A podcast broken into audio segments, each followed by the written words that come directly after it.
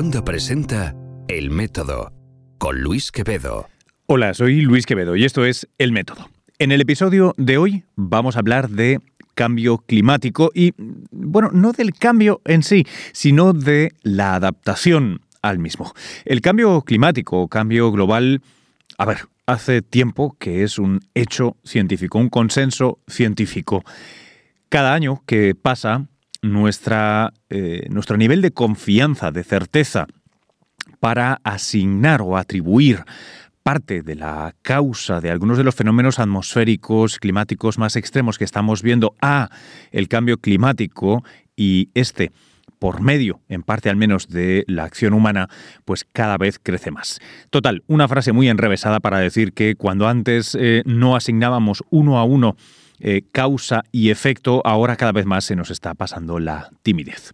En cualquier caso, imaginaos que prescindimos completamente del papel eh, humano en este cambio climático. Lo claro es que, el que, es que el globo está cambiando, el clima está cambiando y no necesariamente para lo mejor. ¿Cómo nos vamos a adaptar? Y sobre todo, ¿cómo en el sentido más eh, estricto, más clave? De, este caso, que es la energía. Mirad, en 2018 eh, subieron las emisiones de dióxido de carbono por consumo energético en un 2,3%. La proyección para este 2019 es de más de un 1%. Es decir, que años después del Acuerdo de París seguimos incrementando en lugar de estancar o reducir las emisiones. ¿Cómo hacer esa adaptación, esa transición energética?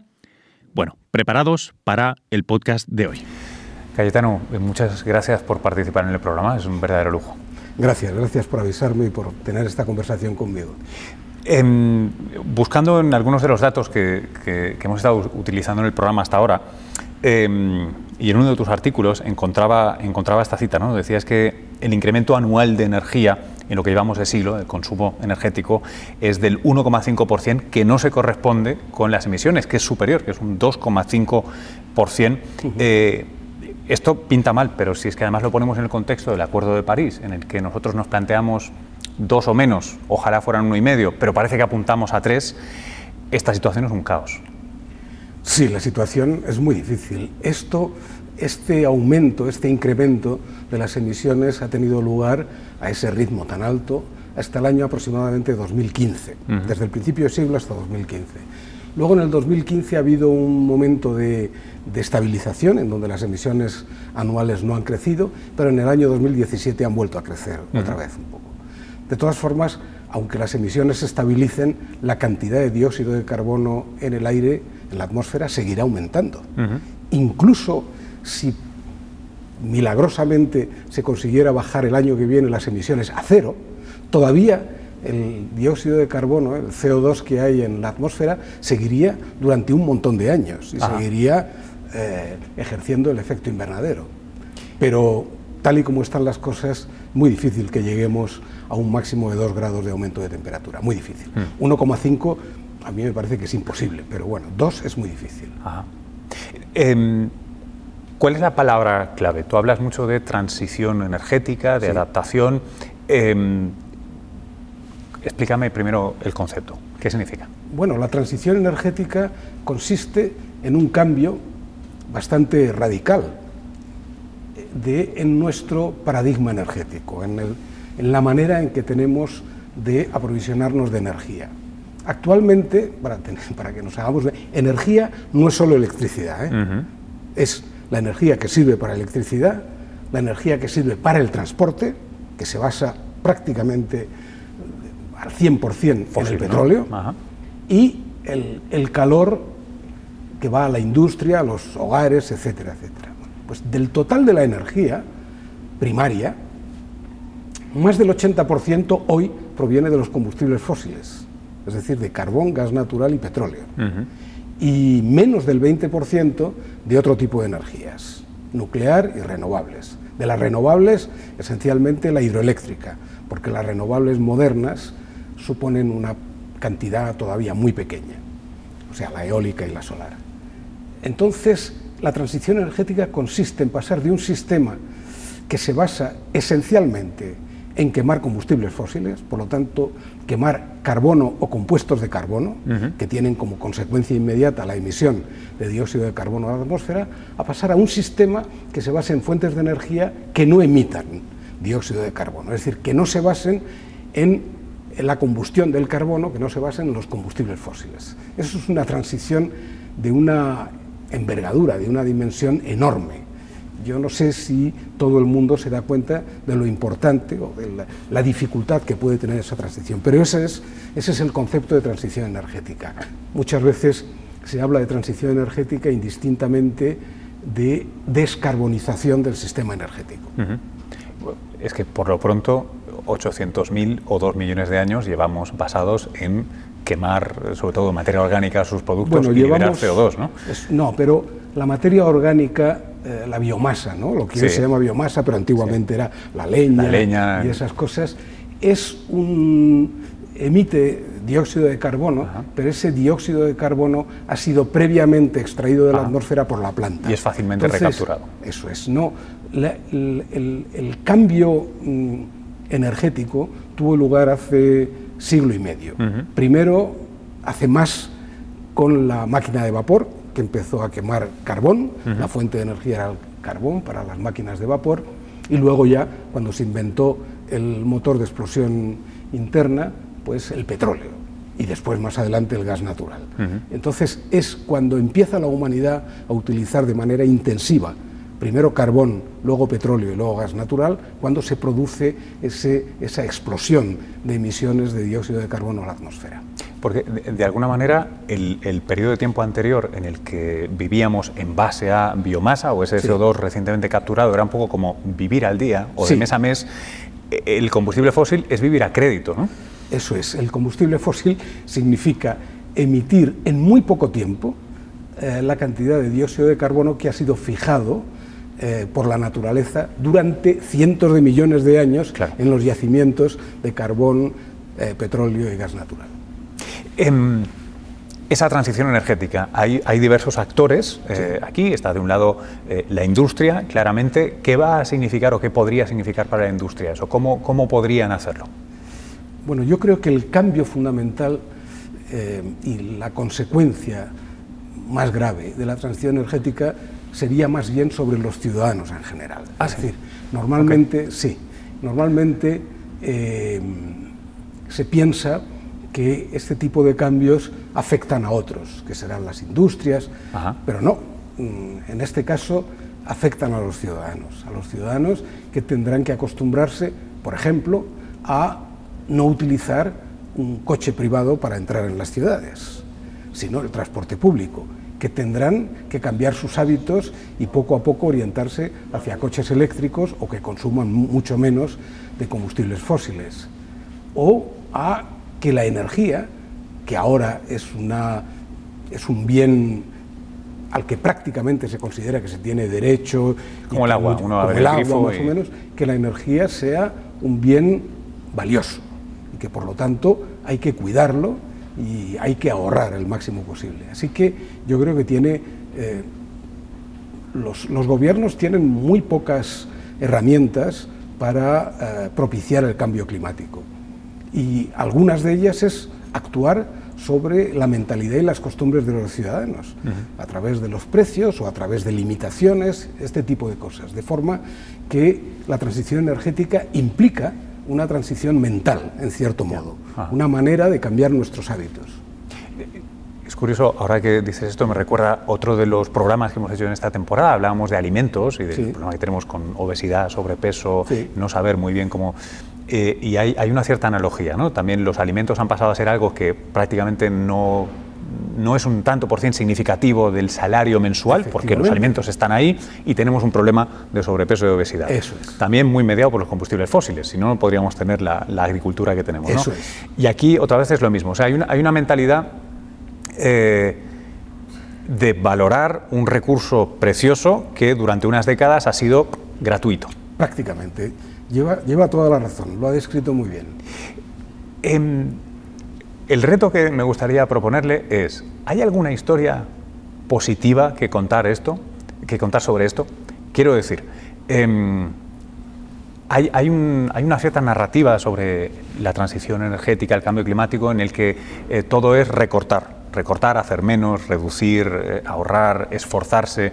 Em, y me da la sensación de que no nos está funcionando por la disfunción política a nivel local, estatal e internacional seguramente. Pero ¿hay una parte positiva a toda esta historia? ¿Qué, ¿Qué de bueno hay en la transición energética? Bueno, lo bueno es... Eh, Evitar lo malo, claro. Eso es. no, hacer que el planeta sea sostenible, claro. ¿no? es insostenible. Y por lo tanto, a largo plazo y en términos globales, hacer que la vida de la humanidad sea posible.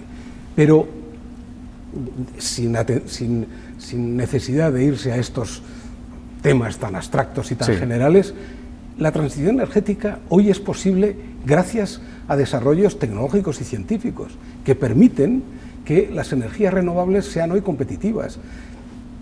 Probablemente no es conocido del público el cambio radical que ha tenido desde el punto de vista científico y tecnológico la utilización de las energías renovables. Hace 10, 15 años yo mismo hubiera dicho que era imposible pensar en un horizonte 100% eh, o 80% de energías renovables, por muchas razones. Y sin embargo, he cambiado radicalmente de opinión, porque ha habido un desarrollo científico y técnico de tal magnitud en la utilización de estas energías renovables que lo hacen posible. Entonces, esto es, una, es, un fenómeno que se ha producido de manera paralela, también, lógicamente, tiene que ver ha sido influenciado por la necesidad de cambiar en el paradigma energético, pero sin ese cambio no sería posible esa transición. Eh, eh, se refiere a cosas como, por ejemplo, el, desplome absoluto del precio de, las placas de las células fotovoltaicas, ¿no? o el desarrollo del coche eléctrico. Es decir, eh, todo lo que tiene que ver con energías renovables y almacenamiento de energía, porque las energías renovables, el problema principal que tienen es la intermitencia, mm, cosa que se puede solucionar con el almacenamiento. El almacenamiento puede tener lugar en grandes instalaciones o el almacenamiento en baterías, por ejemplo, para dispositivos móviles o coches, etc. Entonces, los cambios que han tenido lugar para, primero, aprovechar de forma sostenible también económicamente las energías renovables y para almacenar la energía que en los picos de energías renovables, donde hay exceso de viento o de sol, por ejemplo, no se podría aprovechar, el, progreso en el almacenamiento ha sido enorme. Entonces, gracias a eso, hoy es posible hablar de la transición energética. Por eso no es, no es una entelequia, no es una utopía, es algo posible, pero requiere hacer cosas. Eh, una pregunta al, paso de lo que, de lo que mencionaba, ¿no? la intermitencia, las baterías, tanto en los automóviles eléctricos como en las grandes redes que quieren... Las grandes redes hay otro tipo de almacenamiento. Eh, eh, sí. Em, quiero hablar un momento del, litio. Del eh, litio. del litio. Em, a, ver si tiene sentido esta pregunta que le voy a plantear, pero em, vamos a empezar a pensar, si no, si no Nevero Ventrovato, parecido, eh, en analogía. Vamos a pensar eh, en Chile en algún momento o en algunas naciones africanas como hoy en día pensamos en, en Arabia Saudita, es decir, eh, tenemos esos materiales necesarios para eh, efectuar esa transición energética. En este caso, el litio es un material muy necesario y limitado ahora mismo. Y las tierras raras, eh, que de momento necesitamos todavía en la tecnología, son críticamente importantes. Son críticas, efectivamente. Pero hay una diferencia respecto de lo que hoy supone Arabia Saudí o Qatar en los países, o Rusia, Venezuela. productores de gas natural y de petróleo. Y es la siguiente, esos materiales, el litio, por ejemplo, para las baterías, o las tierras raras para hacer imanes en, las, en los aerogeneradores y demás, suponen una cantidad pequeña en el conjunto del sistema, mientras que el combustible es fundamental. Le, puedo, le puedo dar una cifra para que se haga una idea. En una central de gas natural, una instalación que produce electricidad a partir del gas natural, si uno cuenta todo el gasto que se hace desde el que se empieza a construir hasta que se acaba, aproximadamente el 15% es la inversión inicial. El 10% mantenimiento a lo largo de los 40 años o lo que sea de vida. Y el resto, 75%, es lo que cuesta el combustible. se quema. Es decir, la dependencia es muy superior. Desde el punto de vista cuantitativo, desde el punto de vista cualitativo eh, son muy importantes. O sea, el litio, lo que pasa es que las cantidades de litio que hacen falta son pequeñas en comparación con las masas, la, cantidad de miles de toneladas de gas natural o de petróleo que se consumen diariamente. Y en las tierras raras, el problema de las tierras raras es que em, su obtención tiene algunos problemas medioambientales y económicos que hacen que la mayoría de los países occidentales, aunque existen en pequeña cantidad, por eso son tierras raras, pero aunque existen, no se explotan y no se extraen. Se extraen sobre todo en China. Claro, Estados Unidos tiene, tiene minas, pero no, pero no las... Realmente el, no sé cuánto, pero el 90% o algo así de las tierras raras que se consumen en el mundo proceden de China, porque allí los requerimientos de tipo medioambiental, eh, incluso económico, eh, son menores. Pero en principio creo que habría suficiente. Y además le voy a decir otra cosa. También en este, en este punto será importante el desarrollo tecnológico. Yo conozco desarrollos tecnológicos que se están haciendo actualmente para construir este tipo de imanes con las prestaciones que se necesitan, prescindiendo de las tierras raras. Quizá no con la calidad de un imán que tiene esas tierras raras, pero a la larga y con el desarrollo tecnológico se podría prescindir de ellas. Y una vez escalado eso, pues por lo menos tendría el, ahorro. Que no, sean, que no sean tan necesarios bueno, seguramente primero la dependencia, que es una cosa bastante angustiosa, ¿no? Sí, sí, de otras naciones, claro. Y el precio también. Claro. Em, hablando de cuestiones angustiosas, eh, la nuclear. Eh, la nuclear es, en, muchísimos de los planes de transición energética, o muchas de las tesis más razonables, forma parte eh, ahora mismo razonable, instrumental de esa, de esa, fase de transición. Me gustaría que, que nos hablara sobre el rol que, juega y puede jugar la nuclear en esta transición? Bueno, la energía nuclear respecto del cambio climático es una energía limpia, puesto que no emite dióxido de carbono, así que es una energía limpia. Lo que pasa es que la energía nuclear tiene eh, algunos problemas y algunas, eh, algunos, algunas consecuencias, algunos efectos que no tienen las renovables.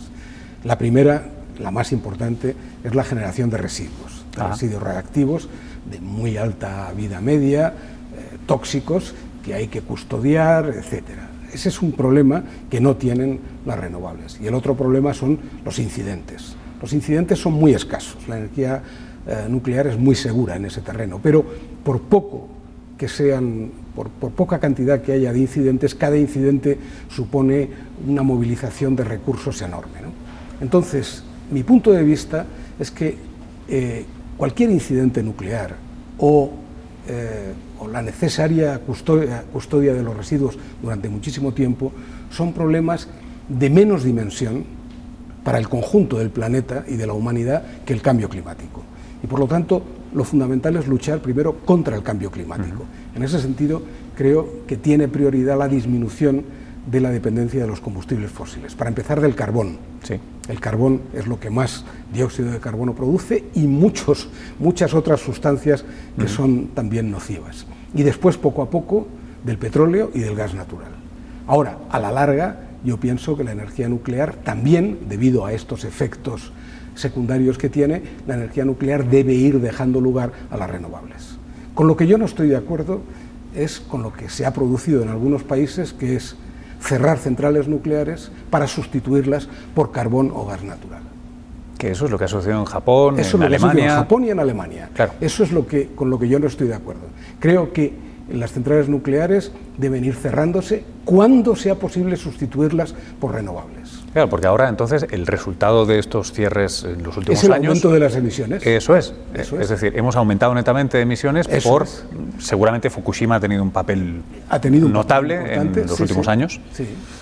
Em, ¿Por qué? ¿Qué, qué, ha ido mal? ¿Esto es un legado de, la Guerra Fría? ¿Esto es, ¿Qué es? ¿Qué, tiene la nuclear de tan mala cuando si me permite, es una muerte rápida o una muerte lenta. Es decir, estamos prefiriendo ahogarnos con CO2 constantemente, a goteo, que arriesgar ese eventual problema con, una nuclear. Bueno, no sé. eh, No, no quiero equiparar la mortalidad no, de ambas, No son comparables porque, como decía Jack Lovelock, que es un- el, el creador de la teoría Gaia, un, sí. un inspirador de los primeros movimientos ecologistas, cualquier incidente nuclear, por grave que sea, será local. Claro. Mientras que el cambio climático es un efecto global y afectará a todo el mundo. Eh, no sé muy bien, yo creo que la energía nuclear tiene un pecado original, es que nació ligada a la guerra y a las armas nucleares. Es decir, antes de que existiera un reactor civil para producir energía, existió la bomba atómica.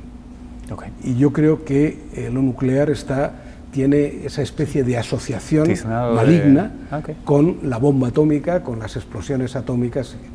Y luego, pues no sé muy bien qué es lo que ha pasado.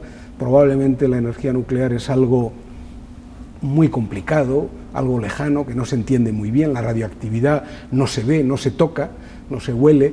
Eh, y, y- eso ha, ha- ido creando una especie de recelo que yo creo que es imbatible. O sea, que yo creo que el, el recelo público hacia la energía nuclear es imbatible, yo creo que es irreversible. Eh, en un artículo suyo eh, leí, eh, hablaba de, o comparaba eh, la Guerra Fría, el periodo de Guerra Fría, el Tratado de No Proliferación Nuclear, con algo de lo que nos falta o, o nos debería hacer falta ahora con respecto al cambio climático. Y me gustaría que, que- que me contara un poco sobre ello. Bueno, el cambio climático tiene, eh, al ser un fenómeno global, eh, tiene una dificultad enorme. Y es que los efectos no están relacionados con las conductas. Es decir, si un país es muy cuidadoso en el- la utilización de los combustibles fósiles, disminuye las emisiones y demás, pero el resto de los países no, no importa, porque a ese país le afectará el calentamiento global exactamente igual que a los demás. Claro. Y lo contrario, si todos los países son muy cuidadosos, pero uno decide que no, que es más fácil seguir como estaba, se beneficia también de la actitud de los demás. Es Ajá. decir, no hay una correspondencia entre los efectos y las, ac- y la- y las conductas. Eso quiere decir que si prima el, el interés nacional o el egoísmo nacional, será imposible de resolver. Este problema global es imposible de resolver. Si lo que prima es el interés específico de un país o de un grupo de países. Lo que hace falta es cooperación internacional. Es decir, que los distintos países comprendan que tienen una responsabilidad eh, eh, mm, eh, común, una, que son corresponsables de lo Sí. que ocurra y que resultaría francamente inmoral que alguien eh, se apartara, digamos, de las acciones en conjunto. Bueno, pues acabar con la amenaza, como ocurrió durante los años 70, 80 y 90, con la amenaza de la destrucción nuclear global, también necesitó de esta especie de comprensión mutua Claro. de que eh, era necesario ponerse de acuerdo para, ah, para limitar un peligro que era un peligro global, que era el de la destrucción total debido a la proliferación de armas nucleares que había. Eh, bueno, los acuerdos de París, aun siendo a mi juicio bastante insuficientes, son una especie de eh, reflejo en esta época de lo que fueron los acuerdos de limitación de armas nucleares. Claro, lo que pasa es que el- el- el- sus tiempos, sus velocidades son tan percibidas, son tan distintas, ¿no? Sí. Porque el, eh, una guerra nuclear todo el mundo la puede imaginar o la ha visto en el cine. Eh, el cambio climático, ha habido alguna rendición cinematográfica de Sí. dudoso éxito, pero es difícil, Es difícil verlo y sentirlo. de y la inminencia de ese Estoy de- reto, como para que aumente la presión política, Estoy de acuerdo, estoy de acuerdo que el cambio climático es, en mi opinión, una amenaza mm, esencial, pero es una amenaza que actúa despacio. Lenta. Despacio, lenta.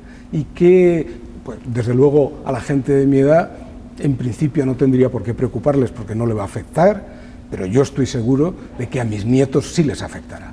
Claro, pero ¿quién toma estas decisiones es. de las que hablaba? Es, es gente de su edad, en este caso, es. y, y cree que esto juega un rol. Es gente que simplemente no está sensibilizada, no le importa. Bueno, por eso, por eso hace falta ese esfuerzo de corresponsabilidad. Ya. Es decir, eh, e- existe esa especie de, de desconexión en el espacio, lo que decía antes, un país puede no hacer nada y se beneficia de lo que hacen los demás, o puede hacer mucho y no sirve para nada si los demás no hacen, eso es en el espacio, y en el tiempo ocurre lo mismo. Yo puedo no hacer nada ahora porque en todo caso los efectos vendrán para las generaciones futuras. Eh, entonces hace falta también un esfuerzo de corresponsabilidad en el tiempo, es decir, lo que yo haga ahora va a influir en cómo vivan eh, la próxima generación o la otra o la otra. En Estados Unidos, Alemania, Japón, China, India y Rusia. Eh, porcentaje arriba o abajo, más del 65% de las, de las emisiones tienen entre ellos. ¿Qué pinta España? ¿Qué pintamos los países que no tenemos ese músculo político, ni claramente somos esos grandes emisores, ni para bien ni para mal? Quiero decir, podemos recortar nosotros nuestras emisiones y no tenemos ese impacto global, y viceversa. Podemos seguir, es un poco al paso de lo que decía ahora. Bueno, ¿Qué debemos hacer? Sí, bueno, España desde luego lo que debe hacer es tomar una actitud como parte de, un, de, un, de una región, de un área más amplia que es Europa. Aún así, la Unión Europea ha perdido peso también y hoy por hoy me parece que emite, supone algo así como el 10% o menos de las emisiones globales, pero ya tiene importancia. Y luego Europa y España dentro de Europa tienen un papel fundamental de marcar tendencias, es decir, de, explicar, de liderar movimientos para intentar solucionar este problema y liderar también desarrollos tecnológicos que lo hagan posible. En ese sentido, por ejemplo, España, que es un país pequeño, en cierto modo lateral incluso dentro de la Unión Europea, pues eh, ha, jugado un papel muy importante en los años de 2000 a 2015 aproximadamente, 2000, sí, hasta que empezaron los efectos más graves de la crisis económica en el desarrollo de ciertas energías renovables. Muchos desarrollos tecnológicos han tenido lugar aquí y de hecho algunas de nuestras empresas han sido líderes. Ese es el papel que nos corresponde. tenemos muy buena industria, ¿verdad? En algunas renovables. Desafortunadamente podíamos tenerla mucho mejor si no hubiera habido este periodo desde el año 2011, 2010, 2011 hasta ahora de parón completo, pero hasta entonces nuestras empresas eran líderes en algunos campos de energías renovables y ganaban prácticamente todos los concursos internacionales para hacer instalaciones de, renovables. ciertamente, además recuerdo haber visto América Latina llena, México lleno de, molinos y en Estados Unidos, sí, sí, sí. Y Reino Unido, y en, fin, y Australia y Sudáfrica. Em, ¿Qué le diría al ciudadano medio? Al madrileño medio que está viendo este programa ahora y dice, bueno, muy bien, pero hemos hablado de grandes países, tratados internacionales. ¿Qué hago yo en casa hoy o en los próximos cinco años? Bueno, en el público en general hay una actitud muy contradictoria y muy ambivalente que yo creo que es un problema muy grave y que si, si no se resuelve, le voy a poner un ejemplo del que hablaré no hoy, sino el próximo día en la conferencia. El fin de semana pasado hubo una gran manifestación en Londres contra el cambio climático o contra un gobierno que se supone que no hace lo suficiente contra el cambio climático. Simultáneamente, en el otro lado del Canal de la Mancha, en Francia, hubo unas tremendas manifestaciones contra el aumento del precio de la gasolina, porque habían impuesto, habían, habían aumentado un impuesto, que es un impuesto, digamos, ecológico, es un impuesto a la carbonización. Eh, y yo estoy seguro de que muchos de los que participaron en la primera manifestación contra el cambio climático también participarían en la segunda contra el aumento del precio de la gasolina. Claro. Otro ejemplo muy próximo a mí. Yo vivo en un barrio en donde eh, se han instalado hace no mucho tiempo los parquímetros. Los parquímetros es una forma muy suave, muy, muy leve de reducir la presencia del coche privado en las ciudades. Significa dificultar el aparcamiento de los coches. Desincentivo, claro. ¿eh? y es, bueno, es una medida, digamos, leve que puede incrementar un poco el uso del transporte público y demás. Pero es una medida que va en el buen sentido. Pues, sin embargo, en esos barrios ha habido verdaderos motines claro. contra la instalación. Entonces, lo único que hace falta es una cierta coherencia intelectual. Primero, entender el problema. Y luego ser coherente intelectualmente. Es decir, si estamos convencidos de que eh, el cambio climático es una cosa importante y que tiene mucho que ver con la energía, tendremos que aceptar medidas que sean limitatorias en el uso de la energía en general y de ciertas energías en particular casi parece la recomendación del doctor cuando dice, pero si no hay milagros, ¿no? Es coma un poco menos, más variado, ejercítese más, ya está. E, Era así de sencillo. Lo mismo con la energía. Lo mismo con la energía. Muy bien. Cayetano, muchísimas gracias por haber estado hoy con nosotros. Gracias de nuevo a ustedes.